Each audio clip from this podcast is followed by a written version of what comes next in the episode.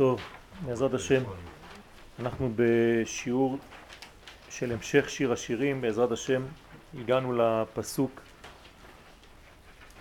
בפרק ב', פסוק ז', השבעתי אתכם בנות ירושלים, בצבאות או באילוס השדה, אם תעירו ואם תעוררו את האהבה עד שתחפץ. אנחנו רוצים לדעת מי מדבר למי. למי מתייחס העניין הזה, מי משביע את מי, ויש כאן הפתעות קטנות. בנות ירושלים זה לא מה שאנחנו חושבים. כלומר, יש פירוש שבנות ירושלים זה באמת בנות ירושלים או הנשמות או כל מה שקשור לכנסת ישראל. אבל מה שאנחנו הולכים לראות כאן זה בעצם שבנות ירושלים, ירושלים זה המלכות, והבנות שלה זה גם כן כל אומות העולם. זאת אומרת שהבנות של ירושלים זה לא רק עם ישראל, אלא בעצם זה הפתיחה מאותה בת הנקראת ירושלים, שהיא נקראת בת שבע, עיר של המלוכה. אז ירושלים זה מושג עליון של קודש, שהבנות שלה, של ירושלים, של המושג הזה, זה בעצם האור שצריך להגיע בסופו של דבר לאן? לשאר האומות, לכל אומות העולם. כי ביתי בית תפילה יקרא לכל העמים ולא רק לעם ישראל ספציפית. כלומר לא להתבלבל ולחשוב שהקדוש ברוך הוא ברא את העולם רק בשביל עם ישראל במובן של בשביל שהם יקבלו את הדברים וזה ייגמר שם אלא בשביל מלשון שביל זאת אומרת דרך כלומר אני מסביר, מסביר את זה במילים פשוטות שכבר הסברנו, אבל חשוב לחזור על המושג הזה, שהשביל, כדי להגיע לאומות העולם, בסופו של דבר הוא ישראל. השביל הזה נקרא ישראל.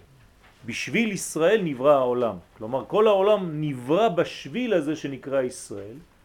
הקדוש ברוך הוא משתמש באותו שביל, באותו צינור, באותו מוליך, כדי להביא את האור מן המדרגות העליונות בעצם אל המציאות הגשמית של העולם הזה. עד שידעו מצרים כי אני השם, עד שידע כל בשר, עד שהמדרגות הקטנות הנמוכות של המציאות, גם אותן מדרגות, כן, יקבלו את האור האלוהי. כמובן שזה מחבר את המדרגה העליונה עם המדרגה התחתונה, והדבר הזה הוא חשוב ביותר להבין אותו כדי שלא נלך לאיבוד ולחשוב שבעצם כל הבריאה מצטמצמת רק לעם ישראל בלבד. לא ככה הדבר. אם לא, אז הקדוש ברוך הוא לא היה בורא עולם ולא היה צריך לברוא את אומות העולם. אומות העולם יש להם תפקיד לגלות את השם דרך עם ישראל. עם ישראל הוא הממונה על התפקיד הזה של גילוי המלכות דרכו, בשבילו, בשביל שלו, כי הוא צינור מיוחד לדבר הזה, הוא נברא עם סגולה מיוחדת שמאפשרת לו לעשות את העבודה הזאת ולחבר שמיים וארץ. בלי עם ישראל החיבור הזה לא יכול להיעשות. אבל החיבור הזה הוא לא נגמר ולא מסתיים בישראל. זה כמו צינור, הצינור לא רוצה מים בשביל עצמו, הוא רוצה מים בשביל להשקות את הגן. והגן הזה הוא בעצם כל אומות העולם. עד שכולם ידעו ויכירו כל יושבי תבל, כן, כי המלכות שלך היא. זאת אומרת שאנחנו צריכים להגיע למדרגה עליונה מאוד של גילוי מלכותו התברך, וזה עובר כאמור דרך עם ישראל. לכן כאן אנחנו נראה שבפסוק הזה בנות ירושלים זה הבנות שכולן מקבלות מירושלים והבנות האלה הן הן אומות העולם. וזה תסתכלו מה שאומר כאן רש"י, פירוש רש"י, השבעתי אתכם, אתם האומות. מי משביע? כנסת ישראל אומרת לאומות, אני משביעה אתכם. מה? בצבאות או בעילות. אומר רש"י שתהיו הפקר ומאכל כצבאים ואיילים. אם תאירו ואם תעוררו את האהבה שביני לדודי, לשנותה ולהחליפה ולבקש ממני להתפתות אחריכם. עד שתחפץ בכל עוד שהיא תקועה בליבי והוא חפץ בי. כלומר רש"י פה מדויק, מלא מאוד, גדוש מאוד, ואנחנו צריכים להבין את מה אומר לנו כאן רש"י. אז בפשט, קודם כל, רש"י מסביר לנו שכנסת ישראל מזהירה את אומות העולם. אני כאן כדי להשפיע לכולכם, אבל זהירות. אני נותנת לכם, אני מסוגלת לתת לכם, אני בנויה כדי לתת לכם, אבל בתנאי אחד. אתם צריכים עכשיו להישבע, אני משביע אתכם. שמה? אם תאירו ואם תעוררו את האהבה, אם תנסו לעשות משהו באהבה הזאת שאני עכשיו מעבירה לכם, להיכנס ביני לבין דודי, אוי ואבוי, לשנות אותה, את האהבה הזאת, אולי לקחת את המקום שלנו, או להחליפה, ולבקש ממני להתפתות אחריכם. אולי אני הולכת לעזוב אותו כדי לבוא יותר למטה כלפי אומות העולם, כי יש סכנה. כשאני מתעסק במישהו, אני יכול לשכוח את השורש שלי, כי אני כל כך שם. בהתעסקות הזאת, החדשה, שאני שוכח את המקור. אז כל הדברים האלה, יש בהם כאן זהירות מוחלטת, שכנסת ישראל משביעה את אומות העולם. עד שתחפץ, בכל עוד שהיא תקועה בליבי. זאת אומרת, תמיד. האהבה הזאת בין קודשא בריחו לכנסת ישראל תקועה בליבי. היא לא משתנה, היא לא זזה, היא לא מתחלפת, ואוי ואבוי למי שינסה להיכנס ביני, כנסת ישראל, לבין דודי קודשא בריחו. כלומר, כנסת ישראל שומרת על המקום שלה, והיא צודקת, כי יש סכנה שחז ושלום השפחה תתפוס את המקום של הגברת. תמיד יש חשש כזה. ולאישה יש אה, חושים מיוחדים לעניינים האלה. היא תמיד אה, מסתכלת מסביב אם יש, כן, מישהי באזור. וזה מה שכנסת ישראל, אנחנו רואים שהמקור הזה הוא גדול, הוא לא מתחיל כאן, הוא מתחיל שם. כי כל מה שיש לנו כאן בקטן מתחיל שם בגדול. כנסת ישראל יש לה אהבה, עם קודשא בריחו. והיא יודעת שהאהבה הזאת לא צריכה להסתיים ביניהם, כי היא צריכה להשפיע את זה לאומות העולם, אבל בתנאי אחד. אוי ואבוי אם מישהי מאומות העולם תנסה לתפוס את המקום של כנסת ישראל, להחליף אותה, או להיכנס בין האוהבים. כל זה, עם ישראל, כנסת ישראל, הנשמה האלוהית הזאת, משביעה את אומות העולם לא לנסות להיכנס, כי אז היא תהפוך למה? למאכל של עילות השדה או צבאות. זאת אומרת, כמו איילים וצבאים, שזה בעצם חיות שחיות בשדה, שזה הפקר. אף אחד כבר לא ישים לב אליהם, ויהיה להם סכנה בדבר הזה. כלומר, יש כאן איום של כנסת ישראל על אומות העולם. איום גנוז, אבל יש איום. השבעתי אתכם, זה דבר תקיף.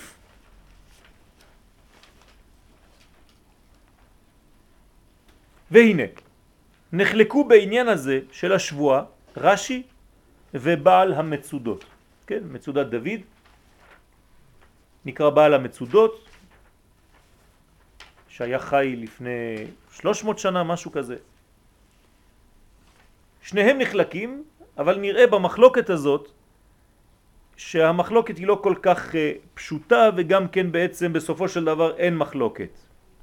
רש"י סובר שבזמן התגברות האהבה בין ישראל לאביהם שבשמיים מתגברים גם כוחות הרע מנגד.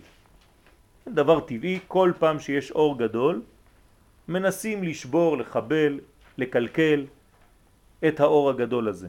כי אור גדול מופיע לידו עם צל גדול. ככה זה, נכון? ככל שיש שמש גדולה, גם הצל הוא חזק. כשהשמש כבר שקעה אין צל.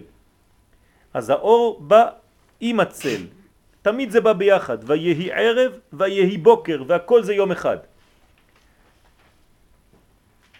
בחיים שלנו כשאנחנו עושים דברים גדולים אז יכול להיות שתמיד יש צל גדול ליד. לא צריך לפחד מזה, אבל צריך להיזהר. אדם גדול יש לו גם יצר גדול, יצירתיות גדולה. אז הוא יכול ליפול גם כן, אבל יש לו גם עוצמות, כן, גדולות ששומרות עליו. אז כאן אומר רש"י, כלל אחד גדול, תדעו לכם, כשיש אהבה גדולה בין הקדוש ברוך הוא לכנסת ישראל והאהבה הזאת מתעוררת, מתחדשת, תמיד יש סכנה שמתלווה לדבר הזה, לתהליך הזה. ובאמת ראינו את זה בהיסטוריה, כשאנחנו רואים שהקדוש ברוך הוא מתאהב יותר, מחדש את האהבה בינו לבין כנסת ישראל, מחזיר אותה לבית, אז מתעוררות כל מיני מדרגות שליליות שמנסות לחבל בתהליך. כשעם ישראל חוזר לארצו למשל, שזה רמז ברור שהקדוש ברוך הוא מגלה יותר אהבה לעמו, אז יש גם שואה ליד, כן? צל גדול, חושך גדול. וצריך להיזהר כשהתהליך הזה מתעורר באופן פרדוקסלי יש גם כן את העניין הזה שליד. ככה זה עובד. ככה הבניין שלנו, ככה העולם הזה עובד, שאור וחושך מתקדמים ביחד, ואי אפשר לגלות את האור אלא מתוך החושך. ככה סובר רש"י, באופן שמנסים הם להכניס בלב ישראל. עכשיו תשימו לב מה אומר רש"י. הוא אומר מה זה הסכנה בעניין הזה? כשיש אהבה גדולה שמתחדשת בין הקדוש ברוך הוא לבין כנסת ישראל, אומר רש"י, יש סכנה שייכנס בתוך הלב של ישראל אהבות זרות ורעות שאינן מצד הקדושה. דבר שעלול לערער את קשר האהבה ביניהם חז ושלום. הבנתם מה הוא אומר כאן? למה זה צריך להתעורר דווקא בזמן כזה?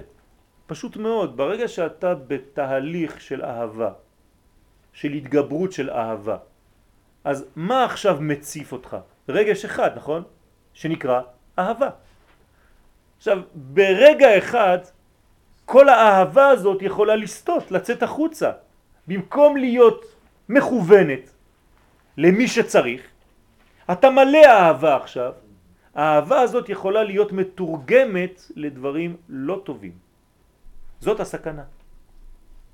למשל, כשבלעם מקלל את עם ישראל והוא לא מצליח. למה? כי הקדוש ברוך הוא באותם ימים לא זעם, לא כעס. הוא קיבה את מערכת הכעס. אז מה יש לו? רק מערכת של אהבה. אז עם ישראל לכאורה שמורים. בלעם לא יכול לקלל. אבל בלעם הוא חכם, מה הוא עושה? הוא משתמש באהבה הזאת. אם יש אהבה, אני אביא להם בנות ממדיין, ובמקום שהאהבה הזאת תהיה מקוונת לקודשא בריחו, היא תלך לכיוונים אחרים, זו אותה אהבה. הפוטנציאל נשאר, המדרגה נשארת, קוראים לה אהבה. מה אתה עושה איתה? זה סיפור חדש. וכאן אנחנו צריכים להבין את הדברים לחיים שלנו. כשיש לנו מדרגות גדולות, לא חשוב באיזה כיוון, באיזה גוון, באיזה צבע. צריך להיזהר שתמיד יש תמורה. תמיד יש אפשרות להביא את זה למקום לא נכון. ואת זה צריך לבדוק, וזה מה שאומר רש"י.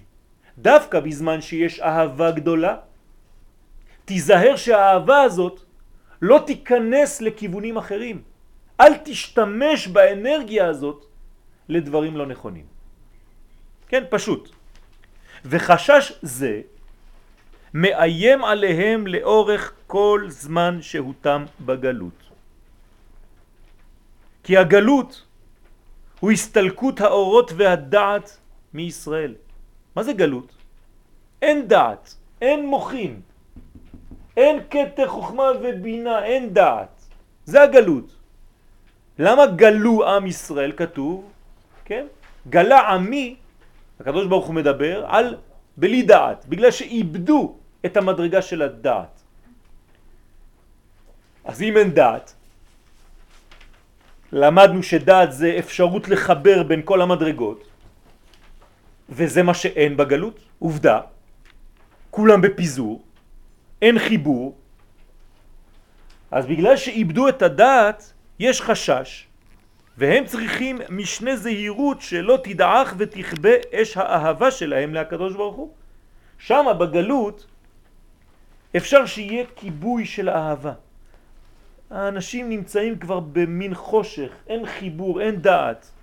ברגע שאין דעת, נכנסים לתרדמה, נכנסים למין תרדמת, לקומה.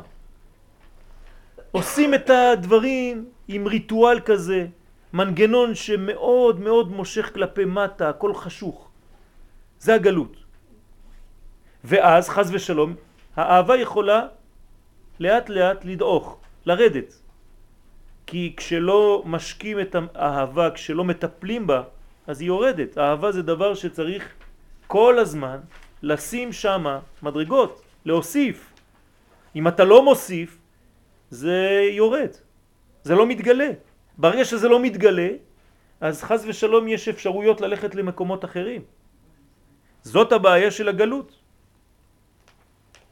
ויפנו אהבתם, חז ושלום, יפנו את אהבתם לדברים אחרים וישכחו מהותם וזהותם. אז אתה יכול להגיד שאתה אוהב את הקדוש ברוך הוא, יש לך אהבה גדולה, אם אתה לא שם לב. אתה גם יכול להשתמש באהבה הזאת כדי ללכת להתחתן עם אישה זרה שלא שייכת אפילו לכנסת ישראל. אז זאת הבעיה. ואתה לא מבין, למה? כי אתה מלא אהבה ובאמת אתה חושב שזה ככה. והאהבה הזאת היא נכונה בשורש, אבל למטה התלבשה בלבושים לא נכונים. כלומר המידה היא מידה טובה, מידת האהבה היא טובה. אפילו כשיהודי הולך להתחתן עם גוי, גויה, האהבה הזאת היא אהבה טובה בשורש. אבל כשהיא יורדת לעולם הזה, היא מתלבשת בלבושים לא נכונים, כלומר בשימוש לא נכון של אותה אנרגיה.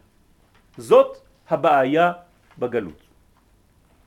ואם אמנם מסכים גם רש"י שבזמן הגאולה לא ייתכן פגם באותה אהבה שבין הקדוש ברוך הוא וישראל, רש"י אומר שבזמן הגאולה אין פחד מהדבר הזה.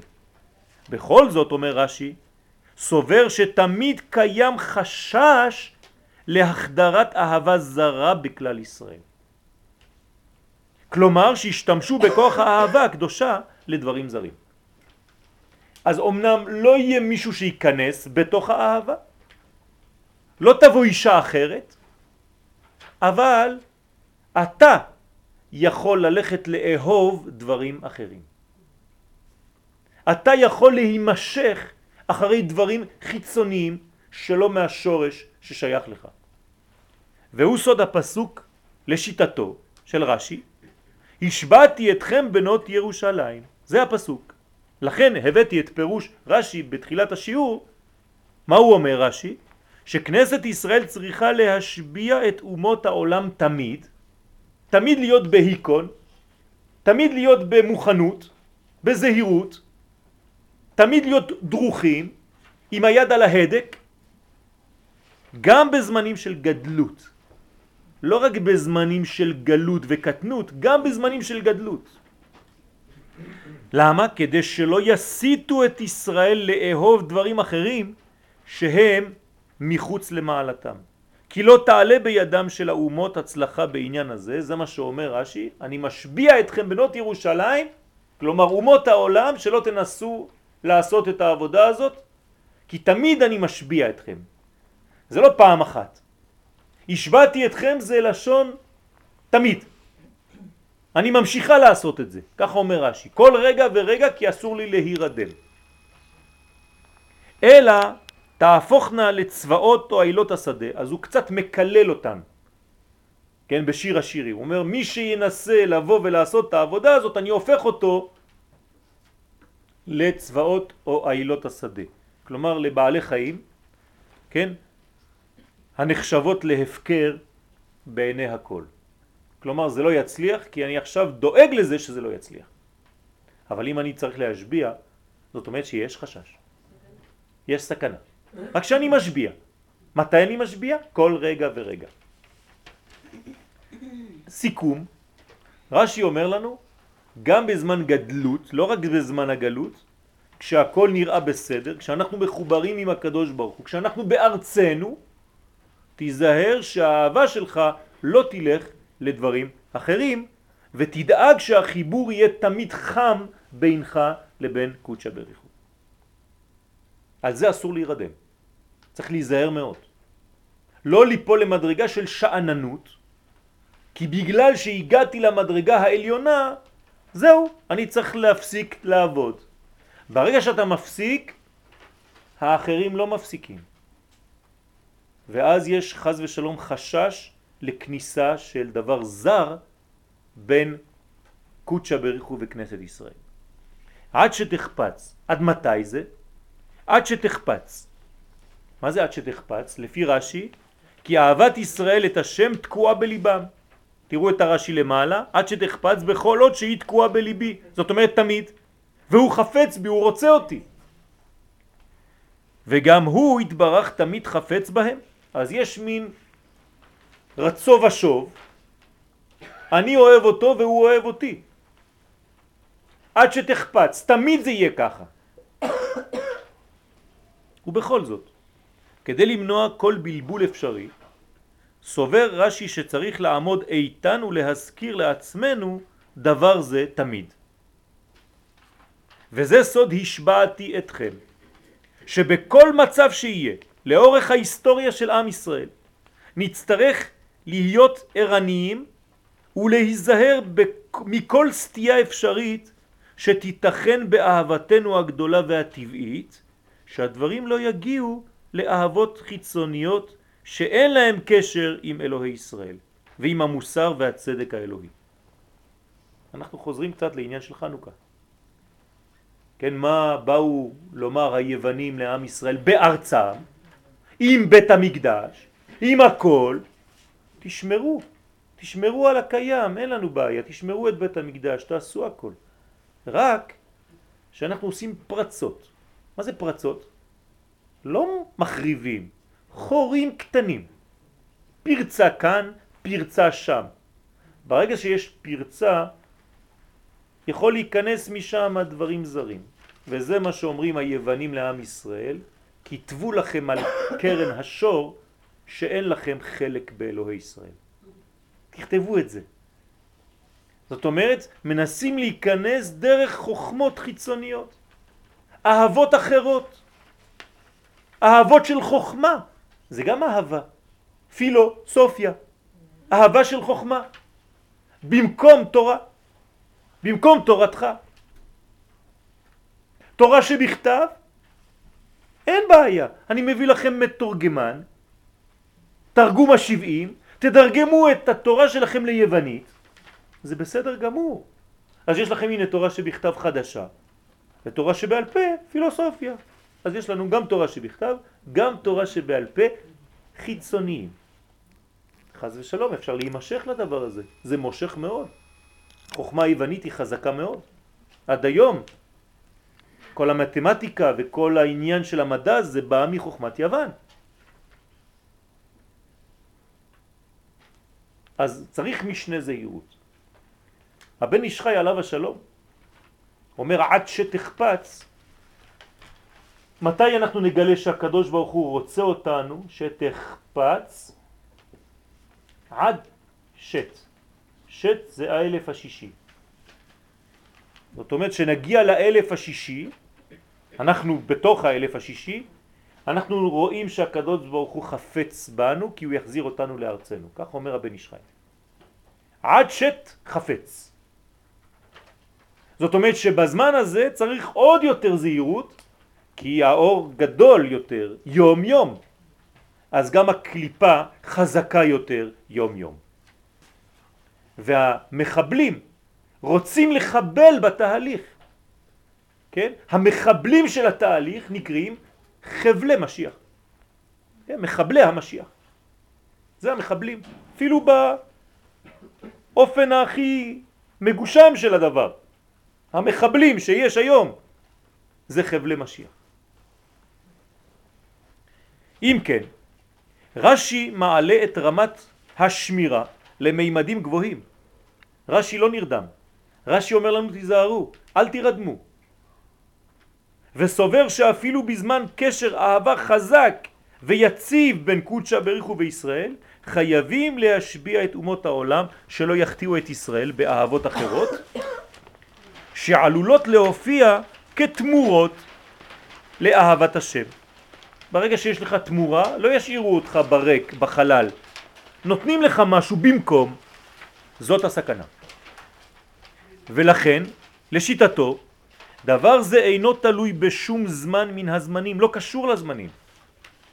אלא צריכה הדאגה הזאת להיות תמיד בליבותיהם של ישראל באופן עקבי וברור, שתדע בדיוק את הסכנה.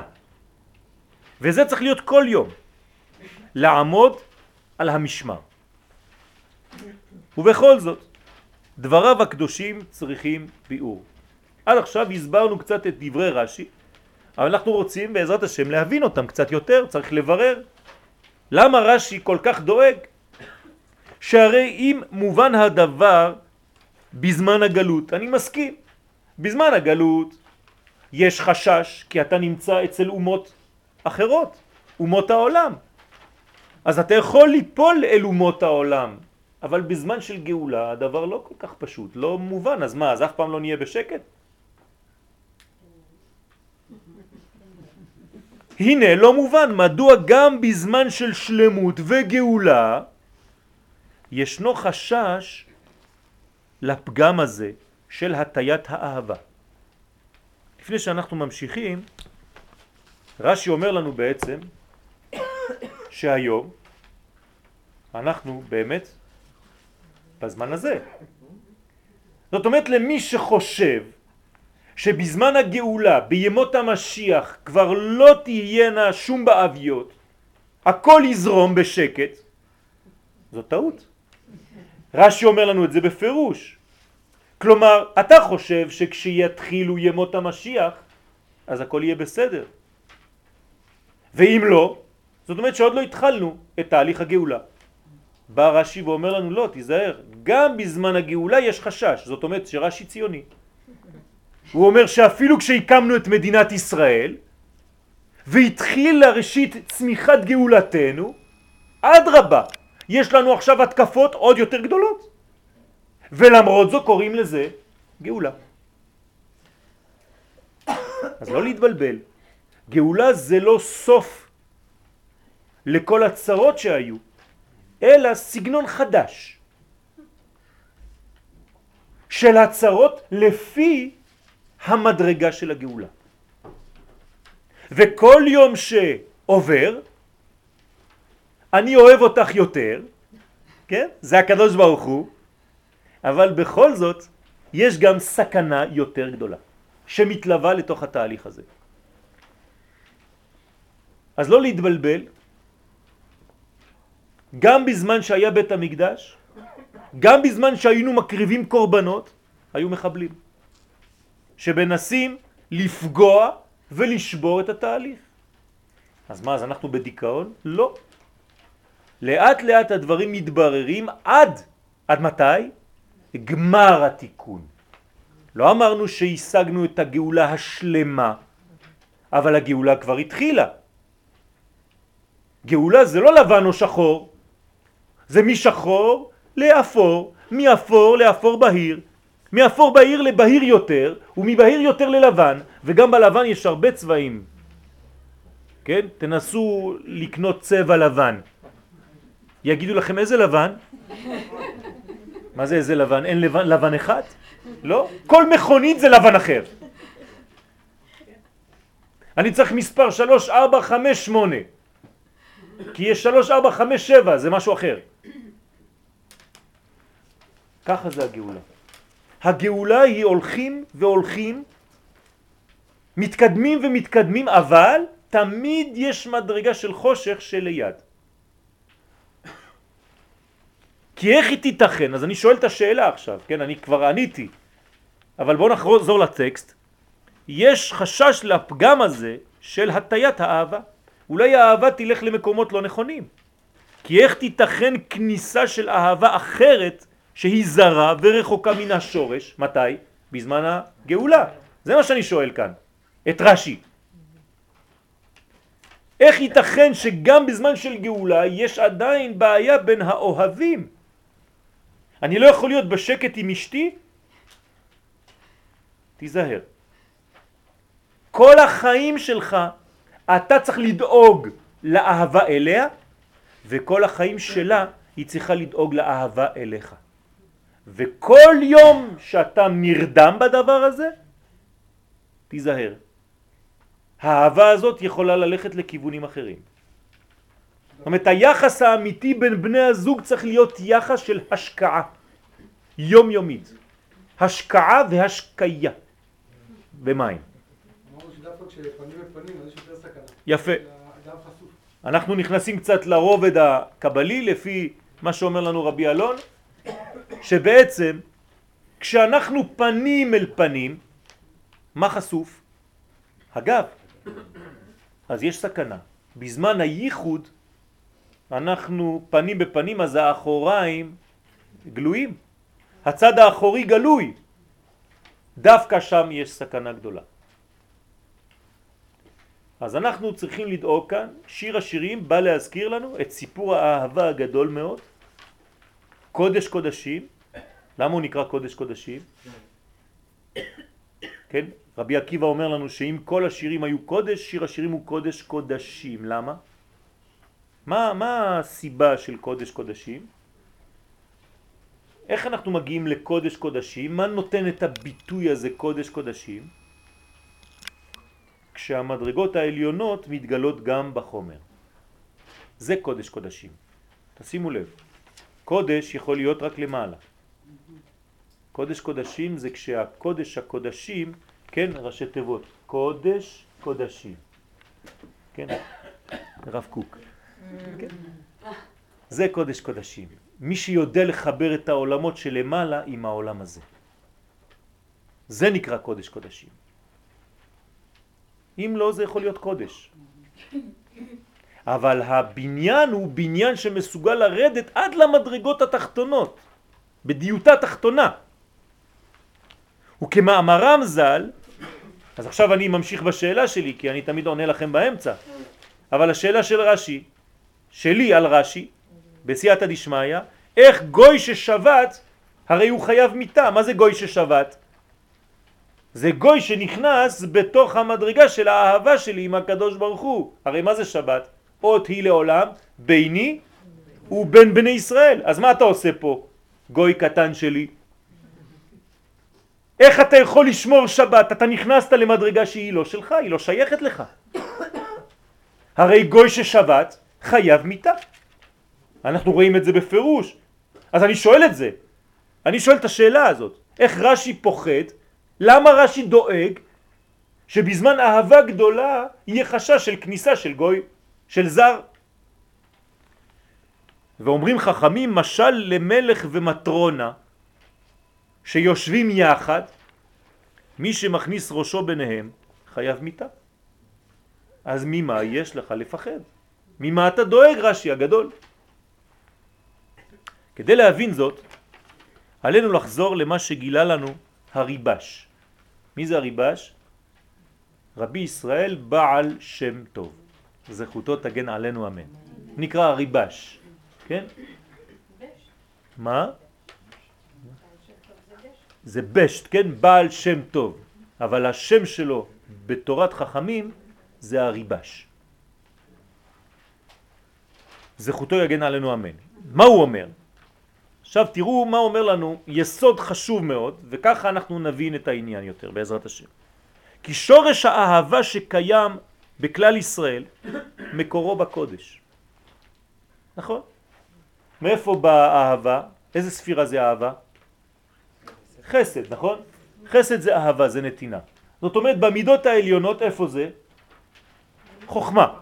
אתם רואים? החסד הוא מתחת לחוכמה, זאת אומרת שהשורש של החסד זה חוכמה. עכשיו, זה במידות העליונות. אין שום פחד שם שיהיה קלקול, זה בעולם האצילות. שם בעולם האצילות לא נכנס דבר זר, לא יגורך רע.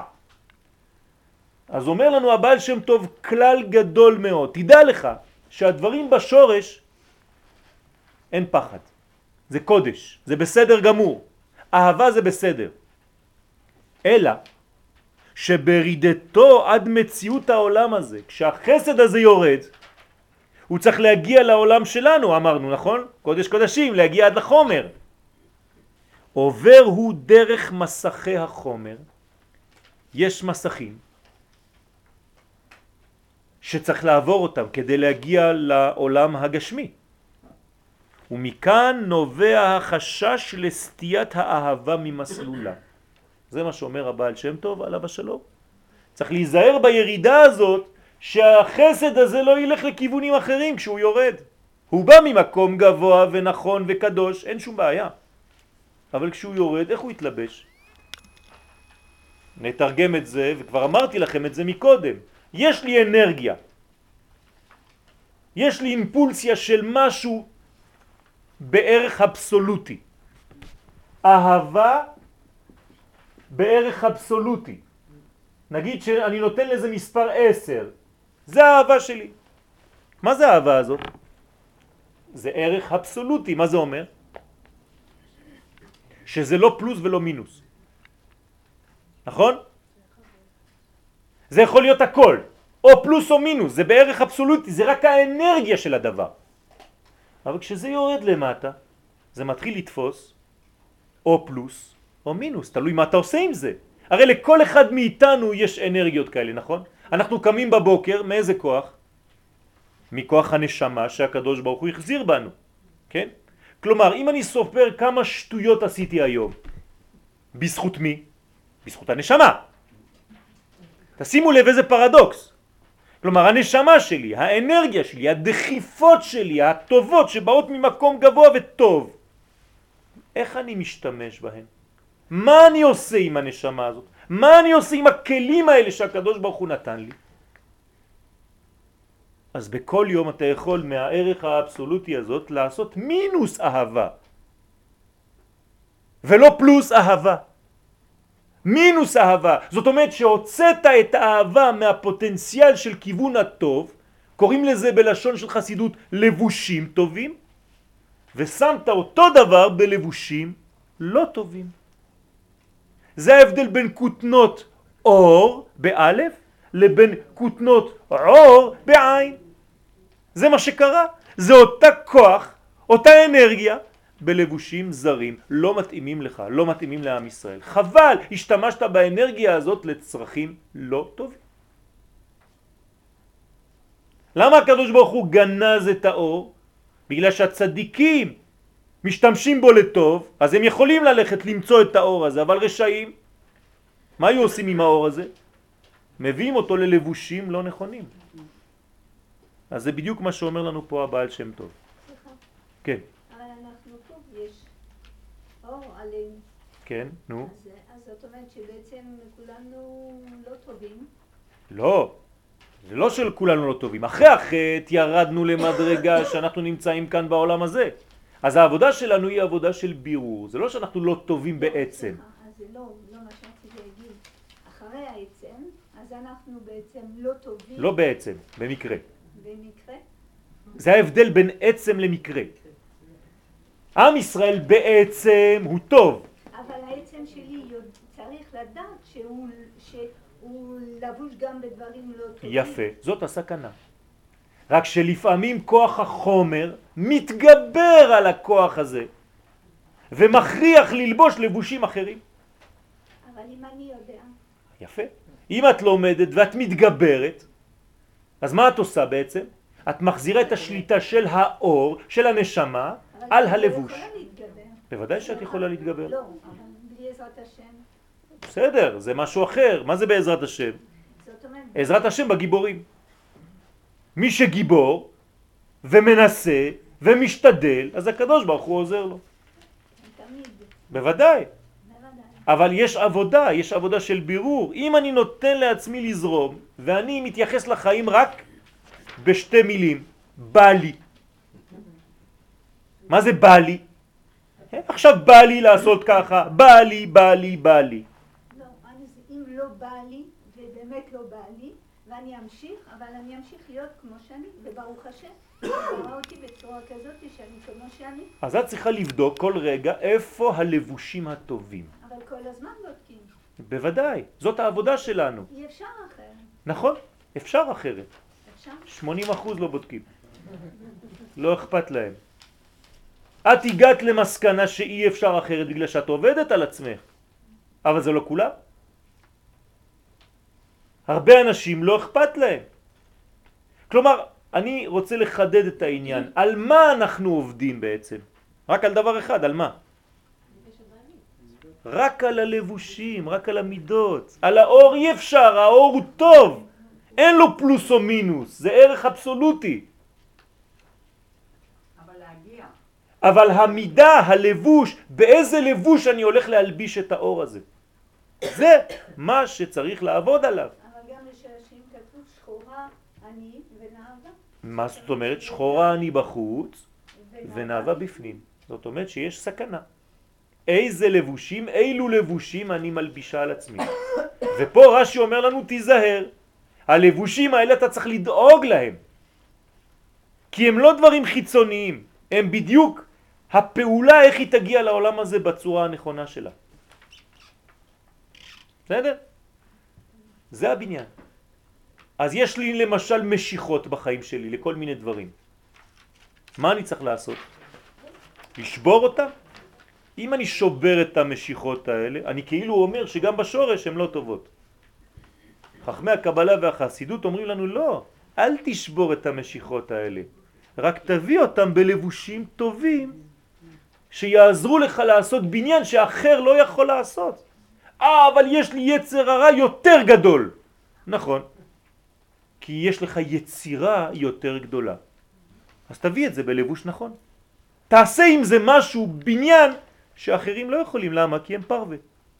הם קטנים. גם היצר קטן, גם היצירה קטנה.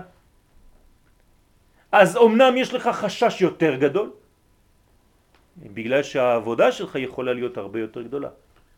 למי יש יצר הרע יותר גדול בעולם? לעם ישראל.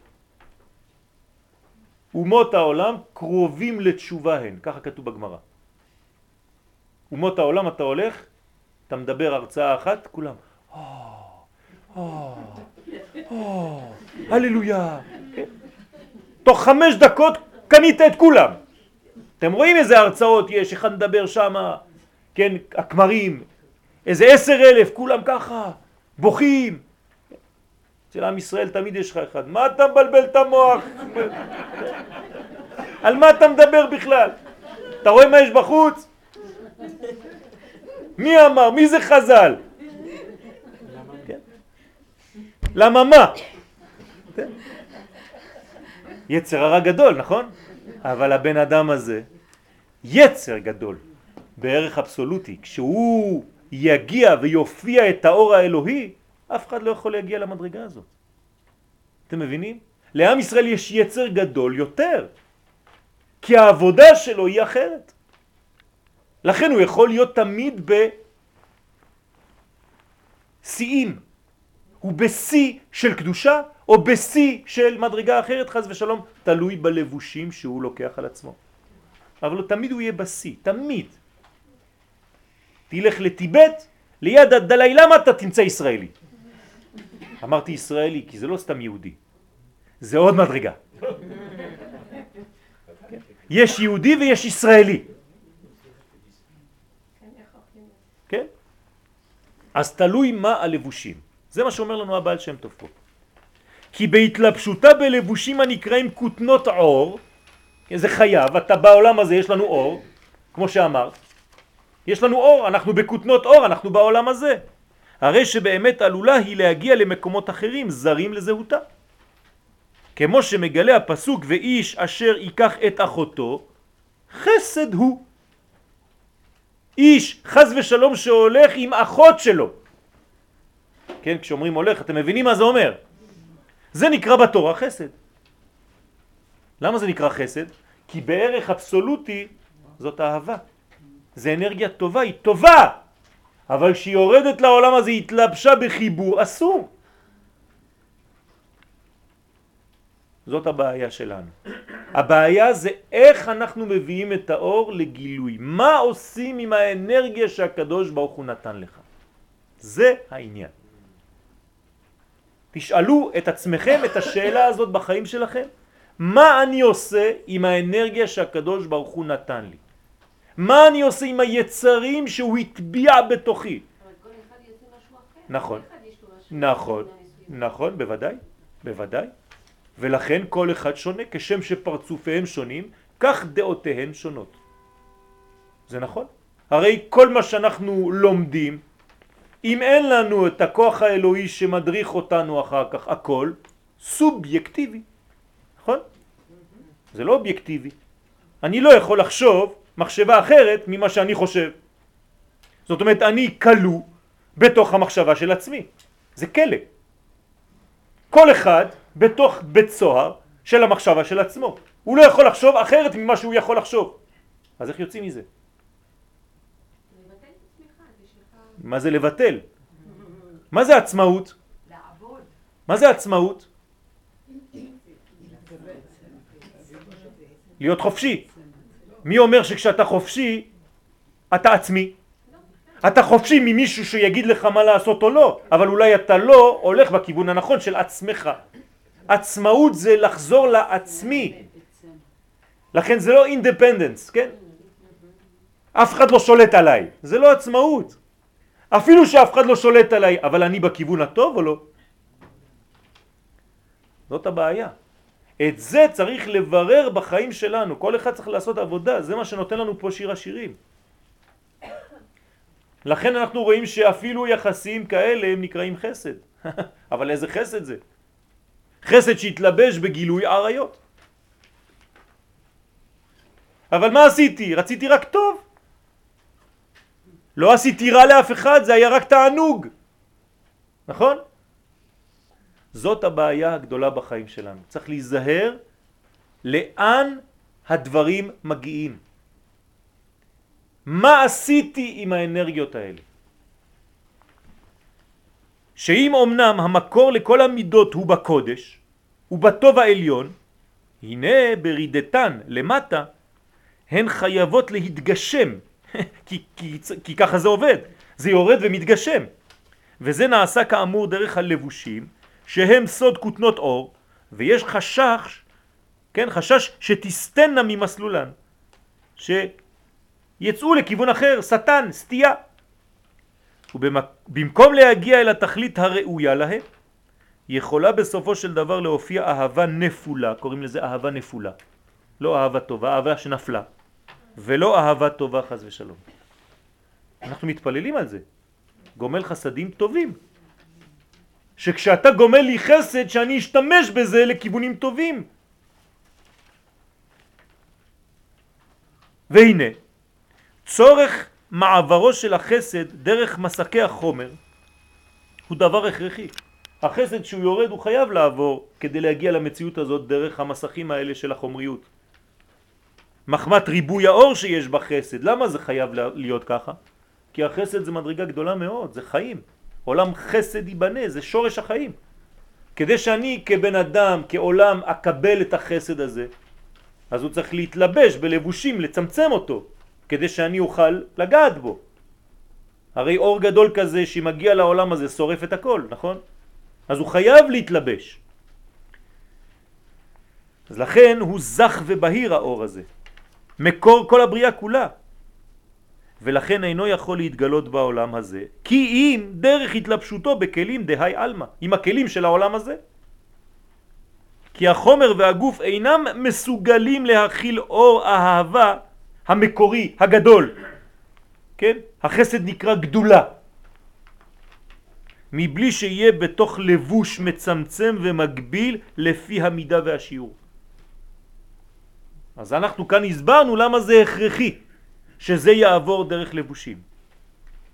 ומובנים אפוא דברי רש"י, שאפילו בעת רצון נשאר תמיד החשש של אחיזת החיצונים במידת האהבה. וזה שסובר שחייבים ישראל תמיד להשביע את אומות העולם המסמלות את כוחות הרע, זה האומות, זה הלבושים הזרים, למנוע קרבה שעלולה להטות את האהבה שנמצאת בכוח, בפוטנציאל, להשתמש בו, באותו כוח, לדברים אחרים שאינם ראויים לשורש ישראל בפועל. כן, פשוט מאוד. אז הלבושים הנכונים זה לבוש ישראל, הלבוש הלא נכון בשביל ישראל זה לבוש של מישהו אחר. אני לא הולך לבקש מיפני להיות ישראלי. אצלו הלבוש המתאים זה מה שיש לו. אבל כעם ישראל אני חייב להתלבש בלבושים שמתאימים לזהותי. לזה אני צריך לדאוג, לתיקון המדים, תיקון המידות. אם אני לובש חולצה ש-15 פעם יותר גדולה ממני, אני לא יכול לעשות שום דבר, כל צעד אני נופל, נכון? אני דורך על עצמי. אם אני לובש חולצה שהיא יותר מדי צמודה עליי, אני אפילו לא יכול להרים כוס. אני צריך לבוש מידה שמתאימה לי. זה הסוד של החיים שלנו, לדעת איפה המידות שמתאימות לאור. זה הבניין. אותו דבר בכל התחומים, במוזיקה. אני לא יכול לתת צליל יותר מדי חזק אם זה לא מתאים עכשיו לתת את הצליל החזק הזה. או שאם אני לא יודע לנשום כשאני שר, הרבה זמרים שהם לא יודעים לשיר, מה הם עושים? הרבה ככה לחץ, אין זרימה, אין כניסה של אוויר, אין חיוך בזמן השיר. זה בעיה. זה לא עובד וזה לא עובר. צריך הרבה מנגנון של לבושים. עכשיו תגיד לי שהדו הוא לא דו, הוא כן דו. הוא בערך אבסולוטי נשאר דו. אבל כשהוא ירד לפה אתה לא יודע להשתמש בדו הזה, עשית ממנו לא יודע מה. כן, מדרגה, מדרגה נפולה, כן. אז צריך להיזהר איפה אני לומד, איפה אני מתלבש, איפה אני מלביש את התורה שלי, גם בתורה. ואני צריך לבחור לעצמי מקום שמתאים לי. לא להיכנס לאיזה ישיבה שנקראת שומו שמיים, או, או ישיבה שנקראת מחסל השפנים, לא יודע. יש מלא שיטות. אלא למקום שנותן לי לבושים טובים, זה מה שצריך לדאוג. והרבה מתבלבלים. מה מחפשים בשביל הילדים? רמה. רמה. אור גדול. בשביל מה? בשביל לשרוף את הילד? אתה צריך לדאוג למקום שנותנים לילד הזה, שנותנים לו מידות טובות. לפי מה שהוא, לא לפי איזה מין היררכיה שמישהו קבע. מי שלא הגיע לרמה הזאת חותכים לו את הראש, זה מידת סדום. כל אחד צריך להתייחס לאור ולתת כלי מתאים לאור הזה. לכן אין בית ספר מתאים. אין דבר כזה. יש ילד מתאים. אין בית ספר טוב או רע. יש בית ספר מתאים לילד, כן. אז אפילו שאמרו לה, או, אל תכניס אותו שם, זה בית ספר לא טוב. לא טוב בשבילי, לבן שלך. אבל הבן השני זה מצוין. וכל האנשים הולכים לאיבוד בתוך מעגל של משוגעות כזאת, שיגעון, כי, כי כולם חושבים ש... כן, זה, זה, כולם הולכים לשם, זה, זה, זה, זה, כולם הולכים לשם. לא, לא עובד ככה. צריך להיות חכמים. הכל בלבושים, הכל במידות. והוא עניין היצר הרע. דהיינו שהרע נמצא בעולם הבריאה, כן, יצר הרע. הנה עולם הבריאה. זה פה, זה בבינה. הרע נמצא שם, נכון? ברוך אתה השם אלוקינו מלך העולם, יוצר אור ובורא רע. ככה זה כתוב בפסוק, בורא רע. בורא, בורא בריאה. זאת אומרת הרע, איפה הוא נמצא? בעולם הבריאה. פה זה רע. אז אני לא מבין עכשיו, יש בעיה. אם זה בורא רע, עולם הבריאה זה כבר פעולה או שזה בפוטנציאל עדיין? זה עדיין בפוטנציאל, זה רק בכוח שם בבינה. זאת אומרת שהקדוש ברוך הוא בורא רע. זאת אומרת שאיפה נמצא הרע? בפוטנציאל של רע. מה בא אחרי עולם הבריאה?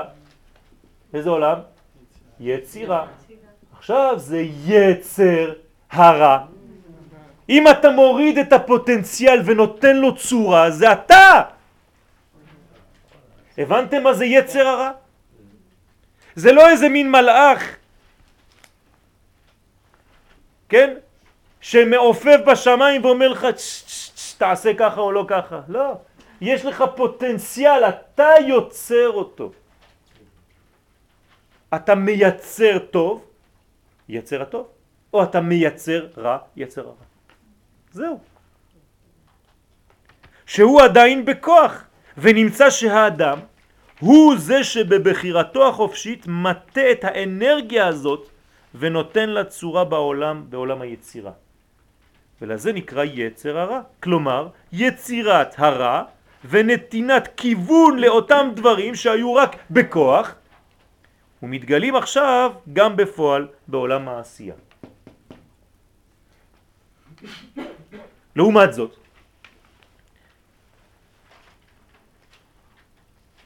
בעל המצודות, כן, יש פה טעות, נתקן אותה אחר כך, בעל המצודות, כן, להפך ממה שאומר רש"י, אה, סליחה, לא, בא בעל המצודות, בסדר, וסובר שהחשש הוא דווקא מערעור באהבת השם אל ישראל. אומר לא, לא, לא, לא, לא, אני לא מסכים עם רש"י, אומר, אני פוחד לא מהאהבה שלי שתלך למקומות אחרים. אולי הקדוש ברוך הוא יפסיק לאהוב אותי. עוד משהו אחר עכשיו. עד עכשיו דיברתי על מה אני עושה. איך אני מביא את הדברים, אני מלביש את זה טוב, אני דואג לאהבה הזאת. בא בעל המצודות ומשלים בעצם את דברי רש"י, הוא אומר לא. האם הקדוש ברוך הוא תמיד יאהב את ישראל, או שיש חז ושלום חשש? ולכן לשיטתו, עניין השבועה הינו בתוקף רק בזמן הגלות. רק בזמן הגלות אפשר לומר לאומות העולם לא לבוא לבלבל אותנו. למה? כי אז קיים החשש מפני אחיזת הרע. כיוון שהאלם והחושך גוברים ביחס האהבה של הקדוש ברוך הוא אל ישראל, והוא מונח בספק. כלומר, כשאתה בגלות, כשעם ישראל בגלות, יש ספק באהבה הזאת. אתה לא יודע אם הקדוש ברוך הוא באמת ממשיך לאהוב, אולי אתה בהפקר. זה, הרי זה, זאת הגלות. זה שהבעל והאישה התגרשו. אחד הלך למקום, השני הלך למקום אחר, לא מתחברים ביניהם, אין זיווג, אין חיבור, אין בית. אבל זה לא שייך בזמן הגאולה. כלומר, בעל המצודות אומר, אני לא מסכים עם רש"י. בזמן הגאולה אין פחד כזה, כי אני לא מתייחס לאהבה שלי אליו, אלא לאהבה שלו אליי. אז בעצם הם מסכימים שניהם. כי הם מדברים על דברים אחרים. רש"י רואה את המציאות ככה. בעל המצודות רואה את המציאות ממעלה למטה. כי אז מתעוררת מחדש אש האהבה האלוהית לישראל, זה בזמן הגאולה, אז אומר בעל המצודות, אני לא מפחד בזמן הגאולה, הנה זאת עובדה שהקדוש ברוך הוא אוהב את עם ישראל, לא שכח אותם. אהבה טהורה שבה הוא מתפשטת בלי לבושים אפילו. זה סוד האיחוד, כן? אני לא נכנס עכשיו לעניינים, אבל המבין יבין. ובזה אין חשש שיערערו את האהבה. והזר הקרב יומת. מי שנכנס באהבה הזאת הולך למות, הוא סתם מתחייב בנפשו, הוא נכנס לסכנה. ולכן לא שייך להשביע את אומות העולם. ככה אומר בעל המצודות, השבעתי אתכם זה רק בגלות. כשאתה חוזר לגאולה, אין. אין השבעתי אתכם, לא צריך כבר. אם כן, רש"י מחייב השבועה בכל הזמנים, גם בזמן השלמות. לעומתו, למה? כי רש"י סובר שזה שלנו, זה החשש מאיתנו. לעומתו בעל המצודות אינו מדבר על השבעת האומות אלא רק בזמן חוסר שלמות שזה בעצם כי יש דאגה מלמעלה. וכתוב בספרים הקדושים שזה מה שקרה בהתחלה בגלות מצרים. כשראו מצרים את גודל האהבה בין הקדוש ברוך הוא וישראל בעשר המכות. תשימו לב מה קורה שם. המצרי שם במשך שנה שלמה פותח את החלון בבוקר, רואה מכות, כל חודש מכה. הוא לא מבין. הוא הולך ברחוב והוא רואה שמצרי מקבל מכה ויהודי שם, ישראל, שמח, שקט, אין שום דבר. מנסה לבלבל לו את הכוסות במסעדה, הכוס של היהודי חוזרת להיות מים, הכוס של המצרית הפכה להיות דם. יש פה סלקציה. הקדוש ברוך הוא אוהב את העם הזה באמת, בצורה מיוחדת. שנעשה בירור מוחלט בינם לבין מצרים, זה מה שראו. אז מה רצו לעשות המצרים? זה קנאה גדולה. ורצו לערער באהבת הקדוש ברוך הוא לישראל בכוח קליפתם. כלומר, רצו למשוך את האורות של הקדוש ברוך הוא אל מי? אליהם. לכן הם בנו את כל מה שבנו במצרים, מכל החוכמה הזאת, זה למשוך את האורות. כלומר, הקדוש ברוך הוא, אל תיתן לאישה שלך, בוא תיתן לי. כן? זה כמו אישה זונה חס ושלום שנכנסת, זה מצרים, ערוות הארץ, שנכנסת כדי לקחת את הבעל מהאישה האמיתית. זה הקליפה. מה עושה הקדוש ברוך הוא? והשם נלחם כדי למנוע זאת. כך אומר בעל המצודות. וכשנכשלו בזה, ניסו לערער באהבת ישראל אליו. אז הם ראו שזה לא עובד ממעלה למטה. מה הם עשו, מצרים? בואו נעשה להפך. לא ניקח את הקדוש ברוך הוא. את מי ניקח? את עם ישראל. או לוקחים אותו, או לוקחים אותה. בסדר? וזה מה שקרה כאן. על ידי רדיפתם את ישראל ביציאת מצרים, מה הם עושים? אחרי שבני ישראל יוצאים ממצרים, מצרים רודפים אחריהם, עם מה? עם כסף וזהב. כן? כלומר, הקדוש ברוך הוא לא עזב אותך, אבל אתה עוזב אותו, למה? כי אתה נשאר עדיין בחוץ לארץ בגלל הכסף. אתה חוזר למצרים בגלל הכסף. זאת הבעיה פה. ובהצעות של תמורות כסף וזהב, עד שהכסף נופל. ואז אתה מבין שבעצם לא היה שווה. ואתה צריך לחכות עכשיו בתור כדי להירשם לעלייה של קטין חוזר. כסף וזהב כדי להסיט את ליבה מהקדוש ברוך הוא. וימשכו לאהבות אחרות. אז נגיד שגם הגעת לפה, גם כאן ממשיכה אותה קליפה, בצורה אחרת, יותר דקה. של מה? של תמורות, של תענוגים, אבל חיצוניים, לא קשורים לקדושה. אתה מתבלבל, אתה עוזב את קודשה בריחו, אתה עוזב את האור ונמשך לכל מיני דברים אחרים, זה עדין מאוד. אבל לאט לאט זה מושך אותך. ובאמת, התחילו לחשוש וכמעט נכנס בהם הספק. ואז באה העצה של גילוי שכינה. מה הקדוש ברוך הוא עשה? כדי לא לעזוב אותם, ליפול למלכודת, כי גם הוא דואג לזה. גם הוא נלחם כדי לשמור את האהובה שלו. והקדוש ברוך הוא העלה את ישראל למעלה כזאת שהיו מקבלים אור החסד בלי לבושים של כותנות אור. הביא אותם למדרגה אחת, מתי? בקריאת ים סוף. והראה להם את האהבה שלו. וזה מנע ממצרים מלהטיל בהם הזוהמה. ולא יכלו עוד לערער אהבתם. ולכן אמרו ישראל שירה. מתי אמרו שירה? דווקא באותו זמן של קריאת ים סוף. כי רק אז העירו בהם המידות הקדושות, דקדושה, בלי שום מסך וכיסוי, כמו שיהיה לעתיד לבוא, שכל המידות תהיינה בלי שום מסך של רע. ועל זה בא דרשת חז"ל, אז ישיר משה. שר לא נאמר, אלא ישיר, בלשון עתיד. בזכות המדרגה הזאת שמבטלת את כל המסכים שמפרידים. באותו כיוון פירש הפני יהושע בגמרא, בכתובות קי"א, את הפסוק אם תעירו ואם תעוררו את האהבה עד שתחפץ. כלומר הפסוק שלנו בשיר השירים. עכשיו עד עכשיו בנינו שיעור על רש"י והמצודות מי יכול לעזוב את מי. אז השבעתי אתכם, יש כאן מנגנון של שמירה, בואו נזהר לשמור את הקשר הזה. אבל אומות העולם, אם הן רוצות כל כך הרבה לגנוב אותו או אותנו, מאיפה זה נובע? למה זה נובע? ממה זה בא? מה הן מחפשות אומות העולם? הרי זה לא סתם הן קמות בבוקר, אומות העולם, ואומרות אנחנו רוצים לעשות רע לעם ישראל. זאת אומרת, בואו נמשיך קצת יותר עמוק, לקבל את האור, נכון? כלומר יש להם חיסרון של גאולה, יש להם חיסרון של אור. אומות העולם מרגישות בתת מודע, באינסטינקט הפנימי שלהם, שהן לא נגאלות, שהן בחומר, בלכלוך, בבוץ, והן רוצות לצאת מהבוץ, גם כן לגאולה, אבל אין להם אור. אבל מגיע להם אור. בוודאי שמגיע להם. הבעיה זה כשאנחנו לא יודעים לתת את האור הזה. כי אמרתי בתחילת השיעור שעם ישראל צריך להיות הצינור. תראו מה אומר פה הפני יהושע.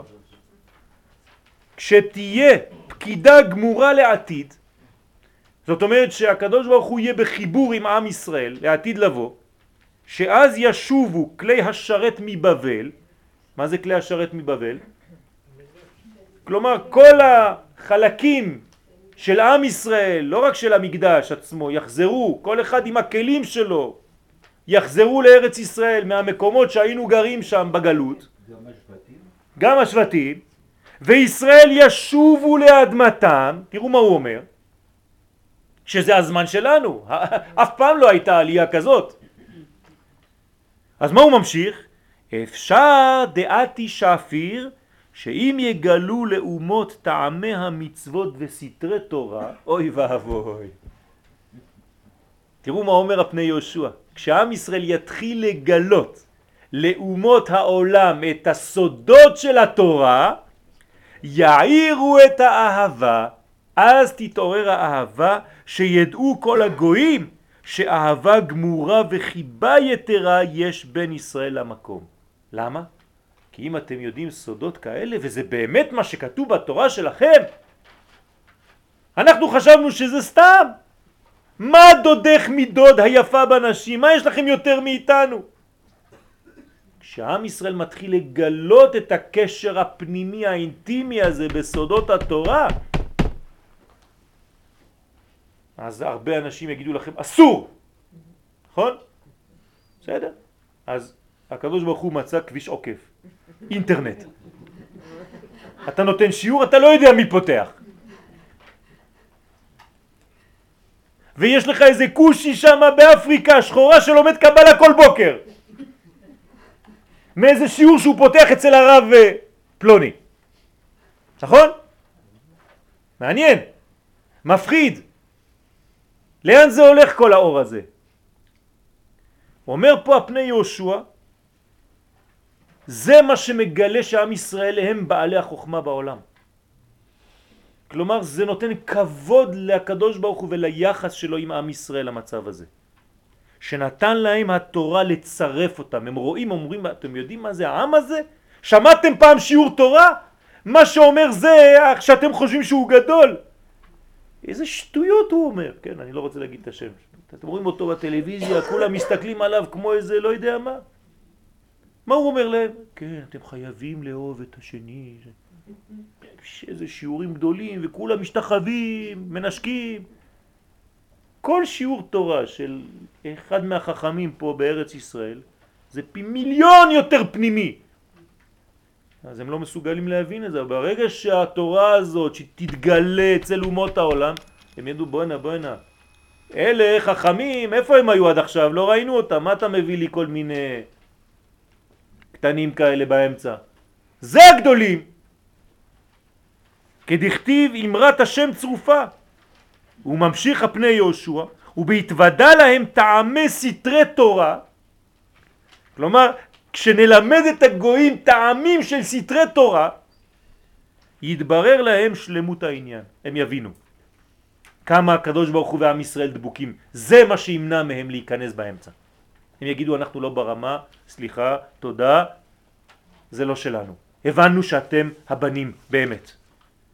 ולא ישתעבדו עוד בישראל. יפסיקו לעשות לנו צרות. תראו מה כתוב פה. תראו מה כתוב פה. מתי יפסיקו הצרות על עם ישראל? כשהעם ישראל יגלה את סודות התורה לאומות העולם. זה מה שאנחנו, זה בדיוק מה שאמרתי. זאת העבודה. זאת העבודה, בגלל זה אנחנו עובדים, בדיוק. ולכך השביעם הקדוש ברוך הוא ממשיך. זאת השבועה, שלא יאירו עד שתחפץ. מה זה שלא יאירו עד שתחפץ? שיגיע זמן הגאולה ונגלה כבוד השם אל כל בשר. שהקדוש ברוך הוא יתגלה לא רק לעם ישראל, אבל דרך עם ישראל לכל בשר. בשר זה חומר, כן? כל חפץ. ואז יהפוך לכל העמים שפה ברורה לקרוא כולם בשם המיוחד. כך נראה לי. ככה הוא אומר. תשימו לב לאיזה סוד יש כאן, זה פצצה. אמנם מפחידה מאוד, כי כולם מזהירים אותנו תמיד להיזהר, אבל כנראה שכבר הכביש העוקף הזה, הנקרא אינטרנט, בשמו הלועזי, כן, עושה את העבודה במקום שיש פחד גדול. ואותם רבנים שפוחדים שהתורה שלהם תצא החוצה, גם הם מדברים באינטרנט ואנשים אחרים רואים ולומדים. זאת אומרת שכאן יש לנו את הפתרון מתי אומות העולם יתחילו לכבד באמת את עם ישראל, כשעם ישראל יגלה את האור האלוהי שנמצא בו.